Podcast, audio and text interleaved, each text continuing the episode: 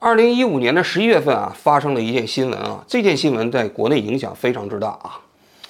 当时呢，就是辽宁电视台有一个记者叫张扬，他到北京参加好像是一个报道吧，他就坐南航的飞机啊，到了北京，结果他上天之后啊，突然发生了急腹症啊，就肚子开始疼啊，疼的这个过程中间呢，他就跟南航讲啊，就说他希望能够到北京落地的时候有一个救护车来接他，结果这个过程中间好像衔接的过程中，南航啊就处理的不是特别及时啊，因为他的肚子非常非常疼啊，嗯。飞机下来之后呢，这个救护车啊，把他拉到了首都呃机场的医院啊，呃救治的过程中间好像也有一些延迟啊，这当时被称之为南航门。他呢后来这个首都机场的医院就把他转院到室内，于是就打了九九九这么一个救护车。沿途在路上的时候啊，这个张扬提出来想去中日友好医院，也包括协和，结果这个九九九的救护车呢都没同意，就把他拉到了位于北京北五环清河的一个叫。北京红十字会，呃，急诊抢救中心这么一家医院啊，他在这个医院里头呢，待了四五个小时的时间。据他事后自己讲呢，他说那个医院啊，就也不怎么管他啊，然后他非常疼啊，最后都疼得休克昏迷了啊。然后后来在烧伤超人阿宝啊这么一个帮助之下，他转院到了北大人民医院，然后在那里头做了手术啊，把他的肠子啊割掉了一段啊。他后来这出院之后呢，他就陆陆续续的把他自己自己的经历啊，就写在了网上。因为他是辽宁电视台的记者嘛，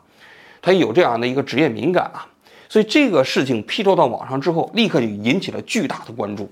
一开始呢，大家的舆论都指向了南航，因为觉得南航这件事情处理适当啊，就觉得南航你没有对一个患者机上临时出现的急救的患者呢，呃，起到了一个非常及时的救助的作用啊。再后来呢，就渐渐的，大家把这个目标指向了这个九九九的这么一套系统啊。那你想想，张扬当时明明主张把自己送到北京协和医院或者是中日友好医院，结果这个救护车路过这些医院，他也不送，就送到了北五环清河的那么一家二级甲等医院啊，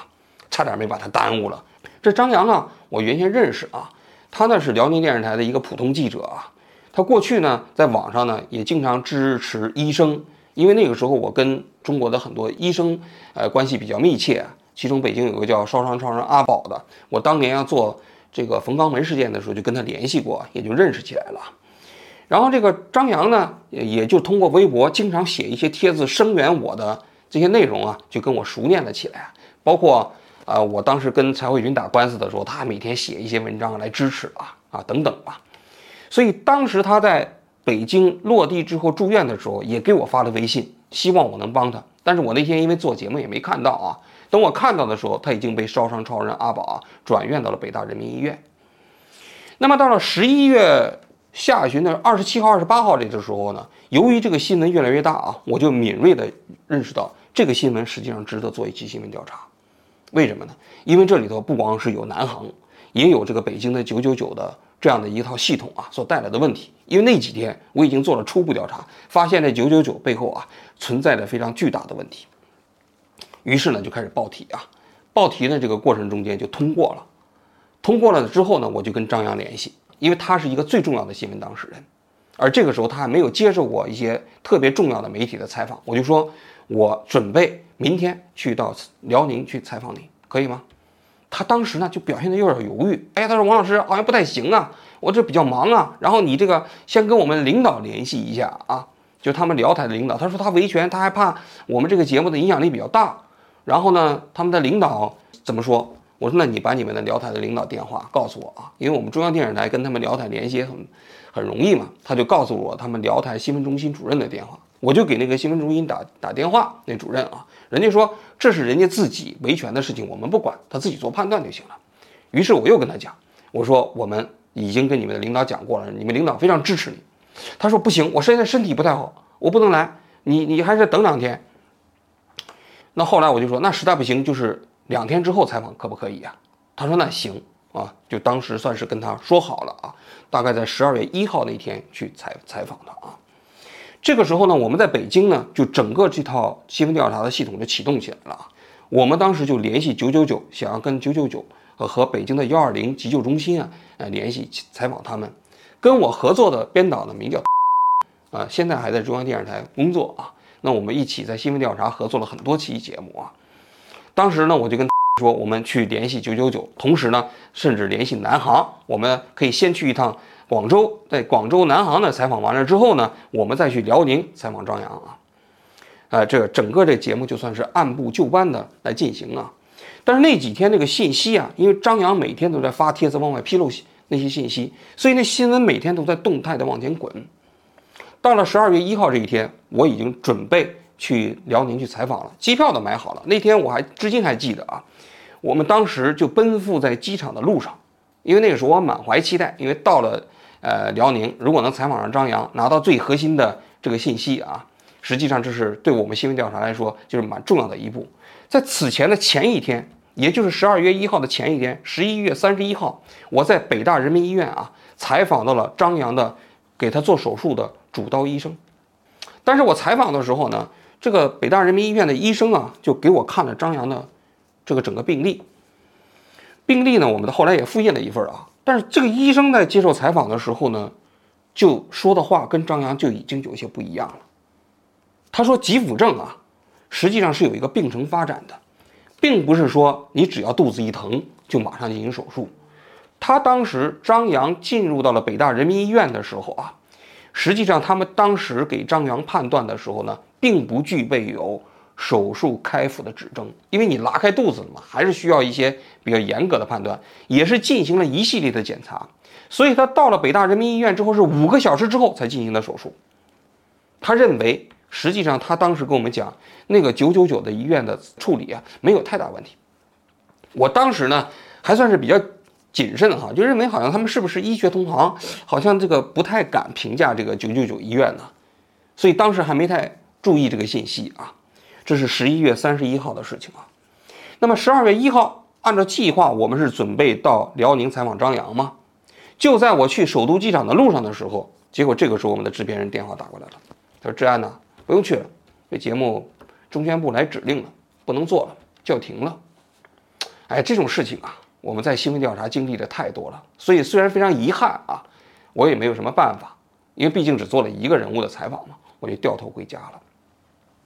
掉头回家之后呢，我就跟张扬联系，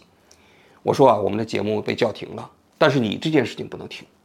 我建议你啊要起诉九九九，因为你是一个记者，这件事情跟一般的消费者维权还不太一样，患者维权还不一样，你是有可能改变整个北京的院前急救系统。这样的一个英雄，为什么呢？因为当时我们已经通过自己的调查了解到啊，北京实际上是有两套院前急救系统，一套系统是幺二零，另外一套系统是九九九，这个在全国绝无仅有，因为全国都是只有一个幺二零，但唯独北京除了幺二零之外，还有一个九九九。那么这两个有什么区别呢？幺二零啊是北京市卫生局自己办的，它院前急救的这么一个系统。但是九九九呢，是北京市红十字会下面呢有一个机构，他们这个机构呢又分为两个机构，一个是院前急救的系统，另外呢后面还有一家医院叫北京红十字会急诊抢救中心。这个急诊抢救中心呢，它是一个民营医院，大家可以想象这个背后的猫腻了吗？就是这个九九九啊，由于它是一个民营医院。它在接到这种所谓抢救的这个求救信号的时候，赶到现场之后啊，他们会把患者第一时间先拉到自己位于北京清河的九九九抢救中心。在这里头呢，他们要对病人进行评估。所谓评估是什么呢？这个病人呢有没有抢救价值，要花多少钱？如果这个病人特别难治，他有的时候啊自己处理不了，会送到那些大医院。多数情况下。如果觉得这个病人还值得治，还能赚到钱，就会留到自己的医院了。但是你想想，北京这么大，他们清河的这个急诊抢救中心位于北京的北五环。我们当时了解的这一个案例啊，就在南五环发生的交通事故啊，这九九九就要驱车几十公里，把这些车祸遇到的患者运到自己的急诊抢救中心。你想想。车祸的患者，那生命可能是危在旦夕，有的呢到了医院就死了。所以这个九九九的院前抢救系统啊，和幺二零的院前抢救系统啊，它的死亡事故率啊，最有详细的数据，它是幺二零的三倍。也就是说，他的抢救的患者死亡率平均要高于幺二零三倍。你想想，这多么可怕的一件事情！就是因为他自己有一个院前的急救系统，有一个自己的医院，他要把患者拉到自己的医院里面去抢救，然后提成嘛，自己赚钱嘛。我这里还补充一个背景啊，幺二零实际上过去在北京的时候啊，他自己也有一个自己的医院，他当时搞了这么一个幺二零抢救的过程中间，也会首先拉到自己的医院，但是呢，后来北京市卫健委觉得这不行。你都先拉到自己的医院，院前急救的系统的这个原则是什么呢？救急、救近、救专业，对吧？救急那就最近旁边的这个医院是什么？就近，近最近的医院抢救能力的是吧？救专业，你脑子坏了，你送到天坛医院，是吧？你胸科坏了，你送到北京的那什么医院？这都有北京都是专业医院的，对吧？但是它不是，因为有了自己的医院，就有了利益纠葛，所以幺二零早期也有这么一个所谓的医院。后来，北京市卫健委就指令他必须把自己的医院关掉。但是啊，北京市卫健委管不了九九九，于是九九九这个怪胎就一直存在着，一直到张扬出了这件事情之后呢，这件事情才出现在公众的视野之中。所以当时这个节目做不了的时候，我内心非常着急。但是我那个时候呢，呃，节目结束之后，我发现了有一些奇怪的现象啊，因为我们的节目的领导跟我们讲，说是中宣部领导来的指令。是我们的台的这个总编辑发来的。这总编辑是原先中宣部的一个新闻局的局长。中央电视台有个新闻有个惯例啊，就中央中宣部的新闻局局长经常会到我们中央电视台当总编辑。这总编辑正好就管我们新闻口。这个总编辑的名字我就不提了啊。他当时给我们的制片人打电话说，中宣部来的指令不让做了。结果我看到了一个非常蹊跷的事情，就是十二月一号这一天，我们中央电视台其他栏目。还在报道九九九的事件，而且还采访了一个专家。这个专家我至今名字还记得，叫范有伟。这个专家当时接受中央电视台采访的时候说，九九九这家医院啊，处理的张扬这个患者，整个过程没有任何问题。无论是抢救程序还是救治过程中，他看了这个所谓的张扬的病例之外，他认为在医院上毫无问题。这个报道出来之后啊，立刻在舆论上就炸了，因为大家。发现这个范有伟医生啊，实际上是这个北京红十字会医院啊院前急救医院的这个专家。那你既然是自己医院的专家，他当然也是同时别的医院的专家啊。那你接受采访说你自己医院这个事情没有问题，那你你怎么保证你的价值中立啊？你怎么保证你的利益区隔呀？你说你自己的医院没有问题，这谁信呢？另外一个蹊跷的事情，我当时看到就是。既然中宣部来了指令，为什么只有我们新闻调查不能做啊？为什么中央电视台其他栏目还可以继续报道啊？我就觉得疑窦重生啊！到十二月二号这一天，新华社也包括人民日报都在报道九九九的事情。应该说，九九九这件事情啊，激起了全民的愤怒和讨论。我当时就越发觉得蹊跷啊！我就说，那既然中宣部来指令，那按道理来讲，应该所有的媒体都不能报道啊。那为什么中央电视台其他栏目昨天在报道，而十二月二号这一天，其他的媒体也在继续报道？我就当时就怀疑了。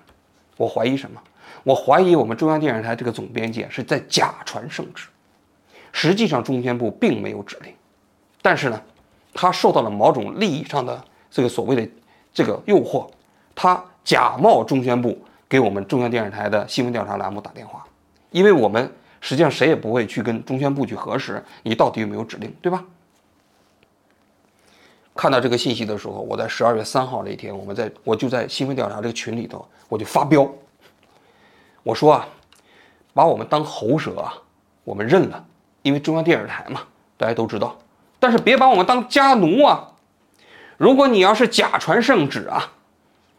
因为自己的利益啊。就让我们新闻调查的栏目不能进行正常的调查，这不就把我们当家奴吗？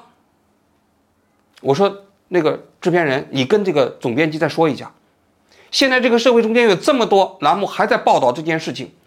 为什么新闻调查唯独不可以？为什么这个所谓的新闻口径唯独对准我们新闻调查？后来我们的制片人就给中央电视台总编辑打电话，打完电话他跟我说，他说志安呢，节目又可以继续做了。我当时一听特别高兴，我觉得我终于又可以把这么一个影响这么轰动的社会事件啊，以我的这个能力和视角啊，把它给报道出来了。当天我就在新浪微博发了一条帖子，我说我们中央电视台新闻调查栏目现在正在调查九九九事件。这个实际上是违反我们中央电视台的报道纪律的，因为我们过去规定，所有正在报道的节目，我们是不能提前披露的。为什么这么规定呢？因为你这么一披露的话啊，有的时候会引发别人来公关，因为知道中央电视台新闻调查栏目来了嘛，地方政府会非常紧张嘛，他们也会有保护机制嘛，他会去找中宣部去游说嘛。那么我为什么要发这个帖子呢？我就公开宣布，我们正在进行调查。那么也就意味着，我这期节目如果播不出去的话，那么一定是被有关部门拿掉的，一定是被人公关出去的。当时说实在的，我也豁出去了，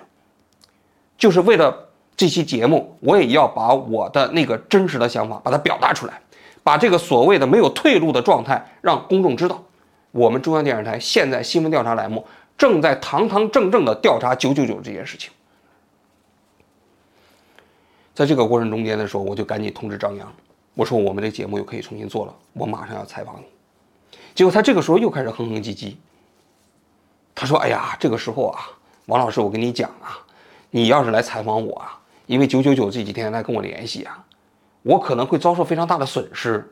我说：“什么损失啊？”因为他说他要跟我联系这个道歉赔偿。我当时就劝他，我说：“实际上不会有损失，为什么呢？因为我说我采访你呀，实际上呢。”没准你还会对他们施加更大的压力，对吧？那么我采访完了之后，我这节目都是半个月以后播出了，对你们的所谓的谈判啊赔偿损失啊也不影响。我劝他，然后他后来思前想后，好像是在十二月五号这一天吧，我们说好了就去采访他。十二月五号这一天还是六号这一天，我回头要查一下具体的细节啊。我们飞到了沈阳，终于采访到了张扬，我至今还记得。他们自己家楼下开了一个饺子馆儿啊啊，然后呢，我们在那儿吃完了饺子，在他们家里头采访，采访了两个多小时。他当时语言表达还是不错，东北人，哎呦讲肚子不行了，这个急腹症啊，如果要是不接受，呃不不不及时把他送到伟大人民医院，这小命不保啊等等啊，然后把病历也给我了，又说自己昏迷啊、休克啊等等。当时应该说采访完的时候，我们的同事对他印象都不错，我的同事 就说，哎呀。张扬的表达真的非常好，因为一期新闻调查节目啊，这个主诉嘉宾如果表述非常好的话，节目会生色不少。从辽宁回来之后呢，我们就开始进行下一步的采访。这下一步的采访大概有两个方向。第一个方向呢，我们拿到了张扬的病历，我们要找北京市的其他医院的医生来评估九九九这个抢救中心到底有没有耽误他的病情治疗，因为这是张扬他自己的病历上会显示出来嘛。第二条调查线索呢，就是九九九的这条所谓的就是院前急救系统跟他所谓的那个医院之间的利益勾兑问题。但是我们在北京的采访遇到了巨大的障碍。这障碍是什么呢？就是我们到别的医院想要采访关于九九九这个所谓的急诊抢救中心的事情，大家一听就害怕，不敢接受采访，躲得非常远。后来我们联系了好几家医院都不行，我们就终最后终于采访到了北京协和医院。当时我们说实在的啊，耍了一个非常小的心眼儿，没有把这个所谓九九九这个事情啊说的特别清晰，只是说有一个患者啊在接受这样的一个治疗，希望能够采访到协和的那个急诊抢救中心的主任。我至今还记得，协和的两位急诊抢救中心的主任后来接受了我们的采访。我们在现场呢，就把张扬的病历交给他。结果呢，这两位这个协和的大专家、急诊抢救中心的主任看完这个所谓的九九九抢救医院的这个病例之后啊，他们一致认为整个抢救过程没有什么问题，符合急腹症的救治过程中间的这个医学治疗指南。因为张扬在整个九九九医院一共就只待了四五个小时，那四五个小时之后，阿宝到了现场，把他弄到了北大人民医院嘛。那么在这四五个小时的过程中间，那个医生没有给他开腹做手术，那个协和医院的医生非常笃定的认为，当时并不符合手术的指征。应该说这个结论当时采访完之后，我挺意外的，因为张扬当时啊接受我们采访的时候，说自己又是休克了，又是昏迷了，这已经不行了。但是他的这个医学报告，整个的病例过程拿到了北京的大专家的名下，大家都认为没有什么问题。我们当时就非常吃惊。后来采访完协和之外，我们又找到了其他医院的医生。这其他医院的医生跟我说：“他说，志安，我不接受你的采访，但是我给你看病历，我从医学上给你评估一下这个病例到底有没有问题。”我说没问题。我找到两家医院的急诊抢救中心的主任，他们看完这个病例之后，一致认为没有问题。这就说明张扬当时指责北京市九九九医院抢救过程中耽误他的病情，差点没让他导致死亡这件事情不符合实际上的实际情况。我当时就给我自己的编导 说：“我说我们的调查这个过程呈现出来的事实啊，跟张扬呈现的不一样，我们要客观陈述。也就是说，张扬在这个过程中间想要去协和或者是呃中日友好医院，999没有满足这个要求。”这一点九九九是不对的，但另外一方面，我们也要客观陈述九九九在九九九抢救医院过程中间对张扬的治疗过程没有问题。我们新闻调查在做这样的一个调查过程中间，经常会出现这种情况，就是你调查的时候跟一开始当事人陈述的不完全一致，或者说跟你一开始以为的不完全一致，那这个很正常。所以我们就在这个过程中，我跟编导 讲，我说我们在节目中间一定要把这个讲清楚。但紧接着这时候就发生了一件事情。我们采访了协和医院，第二天，那协和医院的公关部的那个呃人员就给我打电话，都快哭了。他说：“王记者啊，我求你了，我们的这个采访你们不能用，我真的求你了。”我说：“为什么呀？”他说：“我没办法跟你解释，我就是求你了，以后你们栏目组所有的人到协和看病，包在我身上，你们全家去协和看病，包在我身上。”我就是求你不要用我们的这个采访了。我当时特别震惊。你想想，协和医院啊，在北京的江湖地位啊，可以说是全中国医学院皇冠上的明珠啊。那种恐惧是发自内心的呀。实际上，事后我是知道的，这九九九背后的真实的背景啊，北京有一个神秘富豪叫李春平，这李春平的侄子办的这个所谓的九九九抢救中心，而这个。李春平的侄子啊，其实跟彭丽媛的关系还挺密切的。那你想想，通天的人物啊。同时，他背后还有一个非常重要的支持者，这个人叫傅振华，当年北京市公安局的局长。没人敢惹呀。大家为什么觉得九九九医院势力非常大？九九九这套院线系统，当时九九九是跟北京市的交管局同时出警的，也就是说，哪个地方出了。这个所谓的交通事故，电话打进交交管局，交管局的警车出动的同时，九九九就同时出动了，第一时间赶到现场，然后会把这些有价值的病人拉到北京的清河去筛选一遍，有价值的留下，没有价值的再弄到别的一地方去，这就是九九九的势力啊，没有人敢惹，没有人惹得起啊。所以大家当时看到我去调查这个九九九的时候，我在北京医学界有一个朋友，他给我讲。他说：“志安，你如果因为这件事情遭受到打击报复的话，我会给你一笔补偿款。”我说：“我不要补偿款，我就不信邪。”说句心里话，我当时之所以有点不信邪，是因为我在中央电视台这个身份，我在中央电视台工作了这么多年，我还是知道的啊。中央电视台会给我们记者提供一定的保护伞，这一点跟那些报纸的记者比起来，确实不太一样。就算是你有多大的势力。一般来说，你不太敢动一个中央电视台的记者，所以我就不信邪。那么这条路我们调查清楚了啊，就说就是张扬的病情实际上在九九九医院没有得到这个所谓的耽误，治疗也没问题，这个我们调查清楚。紧接下一步分我们就需要调查所谓九九九的这个院前急救系统啊，跟他这个院后医院之间的这个利益关系了。这个时候呢，我们就找到了北京市的卫健委的人。包括北京市的前卫生局的局长，包括北京市的一些急救抢救专家，他们都给我讲到了当年幺二零实际上也是这么一个乱套的现象，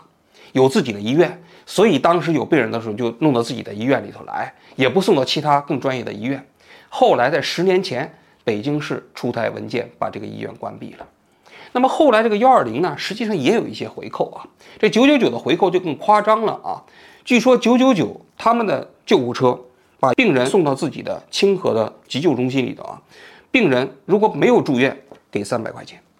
如果要是住院了的话，会给住院费的百分之十。哎，你想想，这就太黑暗了啊！因为这个病人就成了他们牟利的工具。那么又有很多病人由于耽误了病程，就导致了这个过程中间的死亡。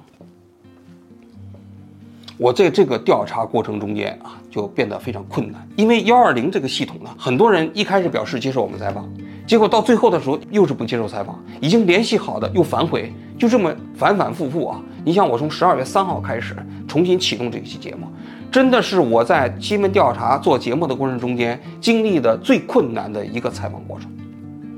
就在首善之地的北京。